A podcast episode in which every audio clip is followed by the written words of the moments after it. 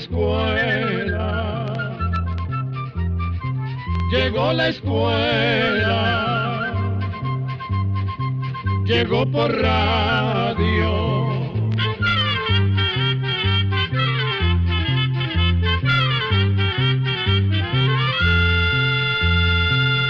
Oigamos la respuesta.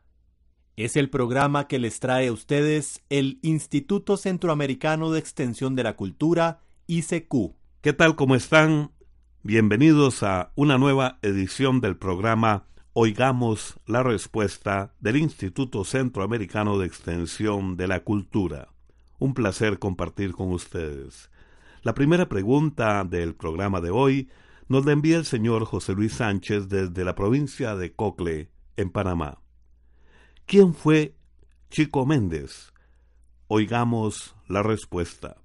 Chico Méndez fue un hombre valiente que dio su vida por defender la naturaleza en la región del Amazonas en Brasil. Su verdadero nombre era Francisco Alves Fío. Nació el 15 de diciembre de 1944 en Sapurí, una pequeña ciudad de la Amazonia brasileña, cerca de Bolivia. Creció en una familia de recolectores y cultivadores de caucho, a los que llaman seringueiros. A Chico Méndez lo asesinaron el 22 de diciembre de 1988 porque se opuso a que grandes compañías destruyeran los bosques y las riquezas naturales del Amazonas. Su asesinato provocó una gran cantidad de protestas dentro y fuera de Brasil. Más de treinta organizaciones sindicales, religiosas, políticas, de derechos humanos y ambientalistas formaron el comité Chico Méndez en defensa de la naturaleza del Amazonas. Su ejemplo sirve para que todos nos demos cuenta de la necesidad de proteger la naturaleza y de hacer algo positivo a favor del mundo en el que vivimos. En la gran mayoría de las casas hay aguas sucias o jabonosas que si se botan directamente a los caños o ríos, contaminan las aguas limpias. Uno de los sistemas más simples y prácticos para limpiar estas aguas son las biojardineras. La biojardinera es una solución agradable que sirve hasta de adorno en el jardín de las casas y además permite volver a usar el agua. En el libro Almanaque Escuela para Todos, usted encontrará las instrucciones para construir una biojardinera. El libro Almanaque Escuela para Todos del año 2018 ya está a la venta con este y muchos artículos más de interés para usted y para toda la familia. Busque el suyo.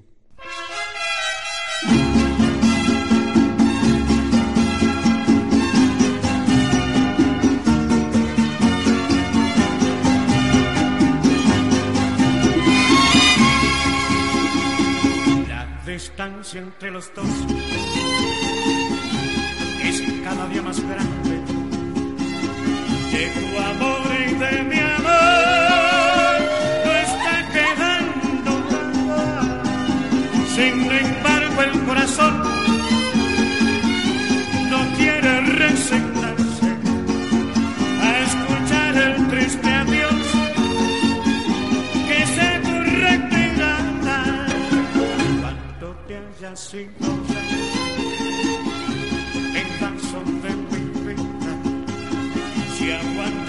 soledad, recuérdame un poquito, porque yo te supe amar, derecho y sin mentira, y te voy a recordar, por Dios que muy bonito, déjame algo de recuerdo, una lágrima y un beso, y un cachito de tu pecho. Y no te lleves ya lo tienes todo. Yo soy tuyo, todo tuyo. La distancia entre los dos es cada día más grande. De tu amor y de mi amor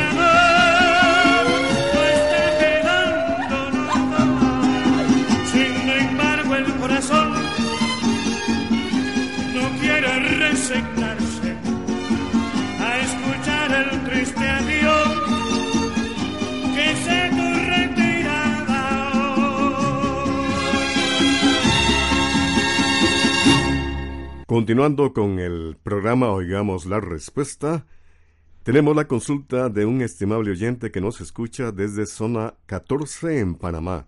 Nos envía un correo electrónico con la siguiente pregunta. ¿Cómo puedo hacer elotitos fritos? Escuchemos la respuesta. El elote, que también se conoce como mazorca de maíz, jojoto, choclo, entre otros nombres, ha sido un alimento importantísimo en la dieta de los centroamericanos y de muchos otros lugares y pueblos del mundo. Con un elote se pueden hacer muchísimas recetas como la de los elotitos fritos y para prepararlos se empieza por pelarlos y lavarlos muy bien. Mientras se pone a calentar aceite vegetal en una olla y a fuego mediano, procurando que la cantidad de aceite sea suficiente para cubrir bien los elotes al colocarlos dentro de la olla, una vez que el aceite ya está caliente. Cada elote debe freírse aproximadamente tres minutos o hasta que los granos se noten bronceados, y tanto para meterlos como para sacarlos de la olla se deben usar unas tenazas o pinzas para evitar quemarse las manos. Una vez fuera de la olla, y cuando están listos para servir, se puede tomar una brocha de cocina y untarles un poquito de mantequilla para darles más sabor. Con la cortesía de esta radioemisora, compartimos con usted el programa Oigamos la Respuesta. Gracias por su atención. Un oyente que nos escucha desde la provincia de Punta Arenas, en Costa Rica, pregunta, ¿en qué isla del archipiélago de las Azores fue descubierta una nueva especie, hoy extinta, del pájaro cantor al que han denominado pirula grasa? Oigamos la respuesta. Vamos a decirle a este amigo puntarenense que el archipiélago de los o de las Azores es un grupo de islas que está en el Océano Atlántico y que pertenecen a Portugal, un país de Europa. Una de las islas de las Azores es la isla Graciosa. Allí, un equipo de investigadores descubrió recientemente los huesos de un ave dentro del cráter de un volcán. Estos investigadores encontraron lo que parecen ser los restos de un pájaro de la especie de los llamados camachuelos, que por cierto son familia de los canarios, jilgueros y pinzones. Los científicos le pusieron el nombre de Pirula acrasa. Al parecer, esta especie de ave desapareció hace aproximadamente unos siete siglos, o sea, setecientos años, cuando los colonizadores portugueses empezaron a llegar y poblar las islas del archipiélago de las Azores. En aquel entonces los conquistadores destruyeron y quemaron parte de los lugares donde vivían esas aves, que poco a poco fueron desapareciendo. Los científicos no saben a ciencia cierta cómo era el plumaje de estas aves, pues los únicos restos que tienen son sus huesos. Pero, gracias a estos huesos, se sabe que estas aves tenían un pico corto pero robusto, que quizás era un poco más grande que los camachuelos de la actualidad. Además, se cree que tenían un canto similar. Estamos complacidos, amigos, de contar con su importante sintonía. Y aquí tenemos otra consultita que nos está llegando del señor Gilbert José López a través de un mensaje al Facebook. Oigamos la respuesta. Desde Matagalpa, Nicaragua, y nos pregunta lo siguiente. Quiero saber algo sobre los recursos naturales que tiene Nicaragua, como la cordillera volcánica. Escuchemos la respuesta. Nicaragua es un país privilegiado por su gran riqueza natural. Si tuviéramos a mano un mapa de este país centroamericano, podríamos ver que resalta su cordillera volcánica con sus sierras y sus más de diez volcanes, y claro, sin olvidar sus grandes lagos. Por eso a Nicaragua se le conoce como la tierra de lagos y volcanes. Vamos a contarle que la cordillera volcánica de Nicaragua se extiende de norte a sur por cerca de 300 kilómetros. Sin duda, la mayor atracción de este grupo de montañas son sus volcanes. Algunos de estos volcanes están dormidos, mientras otros están apagados o extintos. Pero otros siguen activos y hoy día se han convertido en atracciones turísticas muy visitadas. Algunos de los volcanes nicaragüenses que siguen activos son el San Cristóbal, el Momotombo, el Masaya, el Concepción y otros como el Cerro Negro. Por cierto, en este volcán Cerro Negro se ha venido practicando un deporte que ha gustado mucho al turista, tanto nacional como extranjero. Consiste en subir por una ladera del Cerro Negro y lanzarse con una tabla tal como si se estuviera esquiando. Algunas personas bajan despacio, pero otras más atrevidas alcanzan los 60 kilómetros por hora. Por otra parte, algunos de los volcanes que forman la cordillera volcánica de Nicaragua tienen cráteres muy grandes como el Cosigüina, mientras que otros hace mucho tiempo destruyeron su cráter en violentas erupciones, dejando tranquilas lagunas que hoy día son muy visitadas. Muchos de los volcanes nicaragüenses tienen centenares de años. Sus erupciones han sido muy importantes para el desarrollo de las tierras nicaragüenses. Por ejemplo, las sierras de Managua, que están entre el lago de Managua y el Océano Pacífico, se formaron por las erupciones de muchos de estos volcanes hace miles de miles de años. Y aunque las erupciones de estos volcanes han provocado daños, también han servido como valioso abono para las tierras cercanas, permitiendo cosechas fértiles y abundantes. Y no podemos olvidar a la bella isla de Ometepe. Esta isla está dentro del lago de Nicaragua. Su nombre viene del idioma indígena náhuatl, que en español quiere decir dos cerros. Y es que en esa isla se levantan dos volcanes imponentes el Concepción, que sigue activo, y el Maderas, que está inactivo.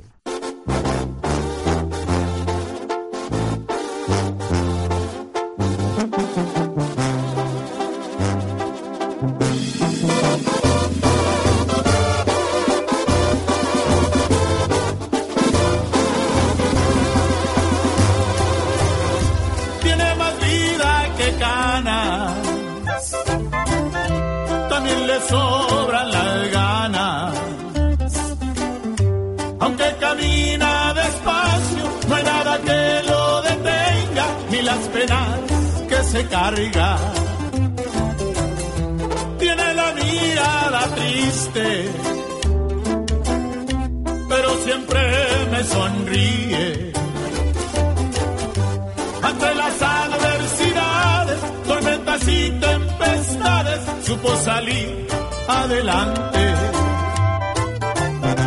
Ese viejo ya es mi padre, que tanto amo a mi madre, le debo mi vida entera. Por eso quiero cantarle, gracias por darme esta sangre, su ejemplo llevo a donde sea. Cuando llegue a la otra vida, con orgullo yo pidiera que otra vez fuera mi padre. Oiga, aguántele viejo, aguántele y no se me raje.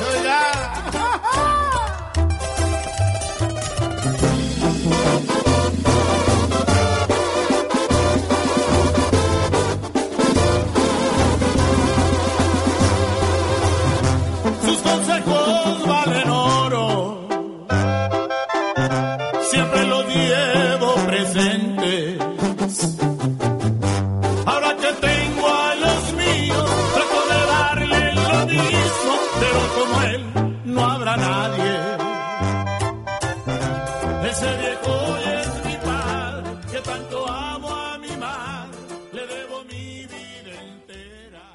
Continuamos con el espacio del Instituto Centroamericano de Extensión de la Cultura, ICQ.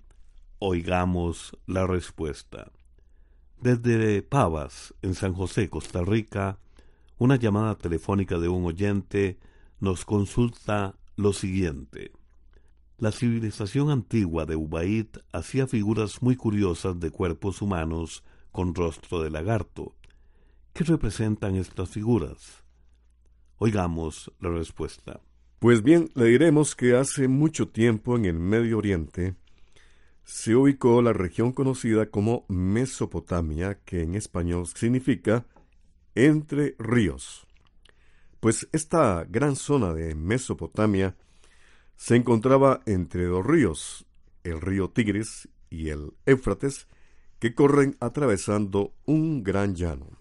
Mesopotamia ha sido considerada por muchos estudiosos como la cuna de la civilización, pues en esta región han surgido muchísimos pueblos y culturas.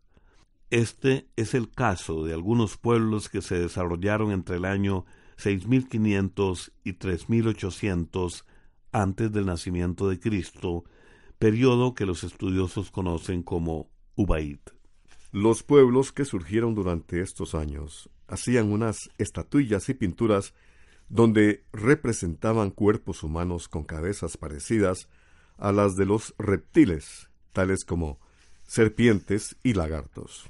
Los estudiosos no saben la intención o el significado de estas estatuillas y pinturas, pero creen que posiblemente las serpientes y los lagartos tenían una gran importancia en sus creencias y quizás simbolizaban cualidades de los dioses que estos pueblos plasmaron de forma artística. Otra de las consultas del espacio, digamos, la respuesta, corresponde a la que nos envía un amigo oyente desde San Vito de Cotobruz en Costa Rica y dice, ¿qué tipo de algas están oscureciendo la capa de hielo en Groenlandia? ¿Y por qué este fenómeno es motivo de preocupación? Escuchemos la respuesta. Groenlandia está situada entre el norte del Océano Atlántico y el Océano Ártico, cerca del Polo Norte. Groenlandia es la isla más grande del mundo.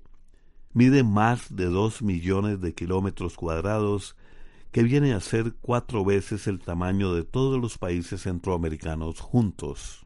Pero, aunque es muy grande, Groenlandia tiene muy poca población.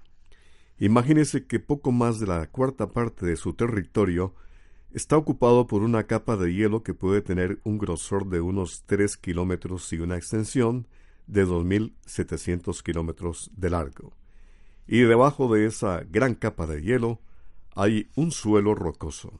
Analizando esta gran capa de hielo, los científicos notaron que se está derritiendo más rápido de lo normal, pero además notaron que está tomando un color oscuro. Llegaron a la conclusión de que el cambio de color en el hielo se debe a que el ambiente se ha vuelto un poco más cálido y eso ha provocado el crecimiento de algas. Lo preocupante de esto es que las algas absorben con más rapidez la luz del sol y por lo tanto el hielo se derrite aún más rápido. Hoy día la capa de hielo de Groenlandia contribuye con un milímetro al aumento del nivel de los océanos. Pero si estos glaciares se siguen derritiendo de forma acelerada, los científicos opinan que todo el hielo de Groenlandia sería suficiente para hacer subir el nivel de los océanos unos 7 metros. Esto no quiere decir que el hielo de Groenlandia se vaya a derretir en los próximos 10, 100 o mil años, pero no hace falta que se derrita todo. Una pequeña porción puede amenazar la vida de millones de personas que viven en zonas costeras en todo el mundo. Oigamos la respuesta. Es el programa del Instituto Centroamericano de Extensión de la Cultura Se dice que los bebés reconocen un idioma desde un mes antes de nacer, según un estudio que se hizo. ¿Cómo lo logran? Esa es la consulta que nos hace un estimado oyente a través de una carta desde San Vito de Cotobruz, en Costa Rica. Oigamos la respuesta. Según un estudio llevado a cabo por investigadores de la Universidad de Kansas en Estados Unidos, se cree que un bebé en el vientre de su madre puede distinguir diferencias entre los idiomas. Para saber esto, los científicos usaron una tecnología que se llama magnetocardiograma en mujeres con ocho meses de embarazo y de los Estados Unidos, donde se habla inglés. Entonces pusieron una misma persona a registrar dos grabaciones, una en inglés y otra en japonés, lenguas con ritmos muy distintos, y es que, como si fueran notas musicales, cada idioma tiene su ritmo, su propia música. Pues bien, el magnetocardiograma detectó cambios importantes en el latido del corazón de los fetos cuando se les ponía la grabación en japonés, un idioma diferente al que están acostumbrados a escuchar de su madre. Con estos resultados, los científicos piensan que es posible que la capacidad de distinguir diferencias entre idiomas pueda desarrollarse en el útero cuando el feto va afinando el oído a los tonos del idioma que habla la madre.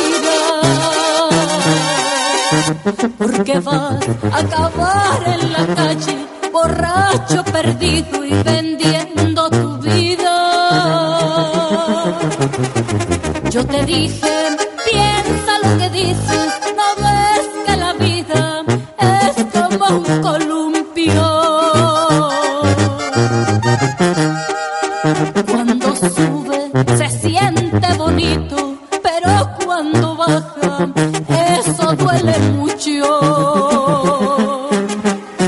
Ya lo ves, hoy te encuentras perdido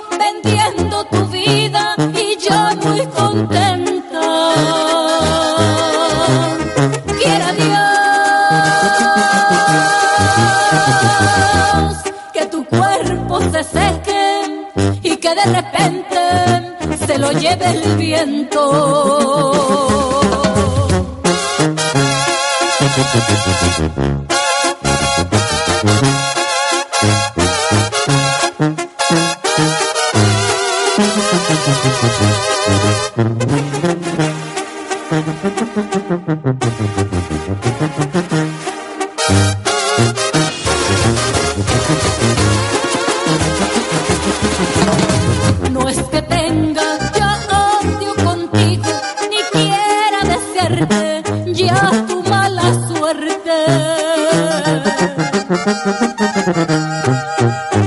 Pero sí viviré agradecida si en este momento te lleva la muerte.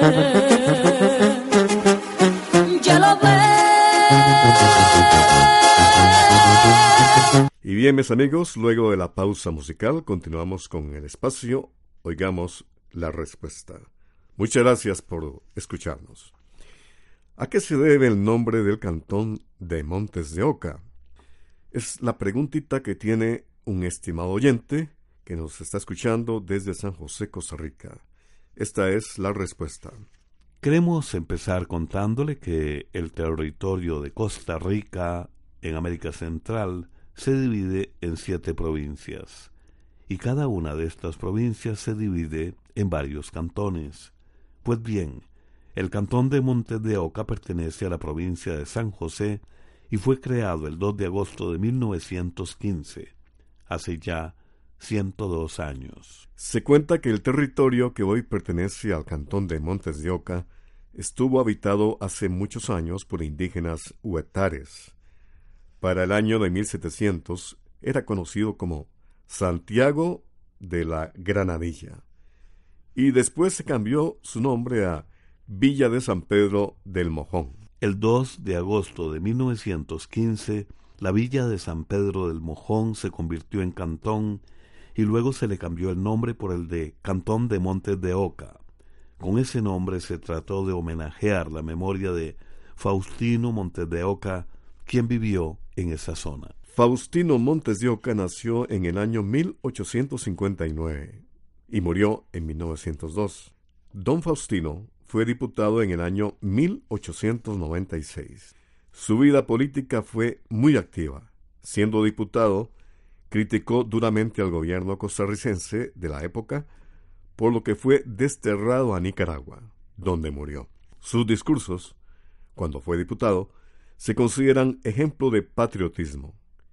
Y cuando corrió la noticia de su muerte, muchos fueron los artículos que se escribieron, recordando el trabajo incansable de Faustino Montes. Programa A Control 90. Amigos y amigas, un reciente estudio reveló que en Centroamérica, durante eventos deportivos como el fútbol, se dan muchos casos de violencia de hombres hacia mujeres, entre hombres y también hacia sí mismos. Por eso, el Instituto Centroamericano de Extensión de la Cultura, ICQ, se une a la campaña Métele un gol al machismo, impulsada por la Fundación Justicia y Género. Esta campaña consta de tres esta campaña consta de 30 pequeñas historias que lo que buscan es transformar nuestra sociedad para que todas y todos podamos disfrutar con respeto y sin violencia estas actividades. Esta campaña consta de 30 pequeñas historias que lo que buscan es transformar nuestra sociedad para que todas y todos podamos disfrutar con respeto y sin violencia estos eventos. Les invitamos entonces a ponerse la camiseta y a meterle un gol al machismo.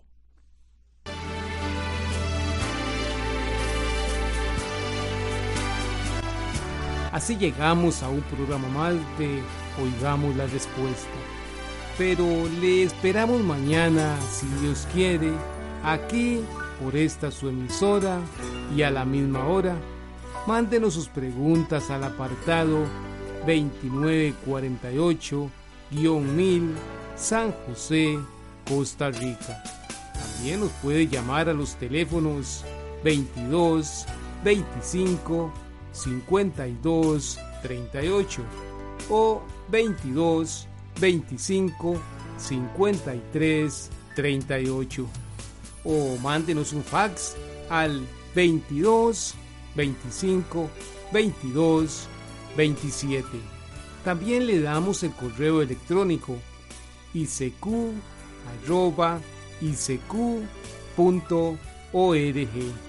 Celo de letreo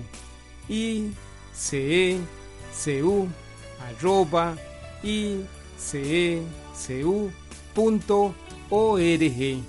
Para nosotros sus preguntas son muy importantes y estamos para servirle. También puede dirigir su pregunta a esta emisora que ellos amablemente nos la harán llegar. Muy importante, dele su nombre completo, dirección bien exacta, ah, y el lugar donde escuche el programa. Recuerde que comprender lo comprensible es un derecho humano. Que Dios le bendiga.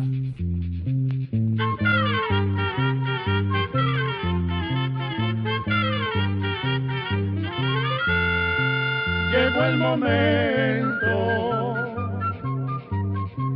de despedirnos. Va a la escuela, se va cantando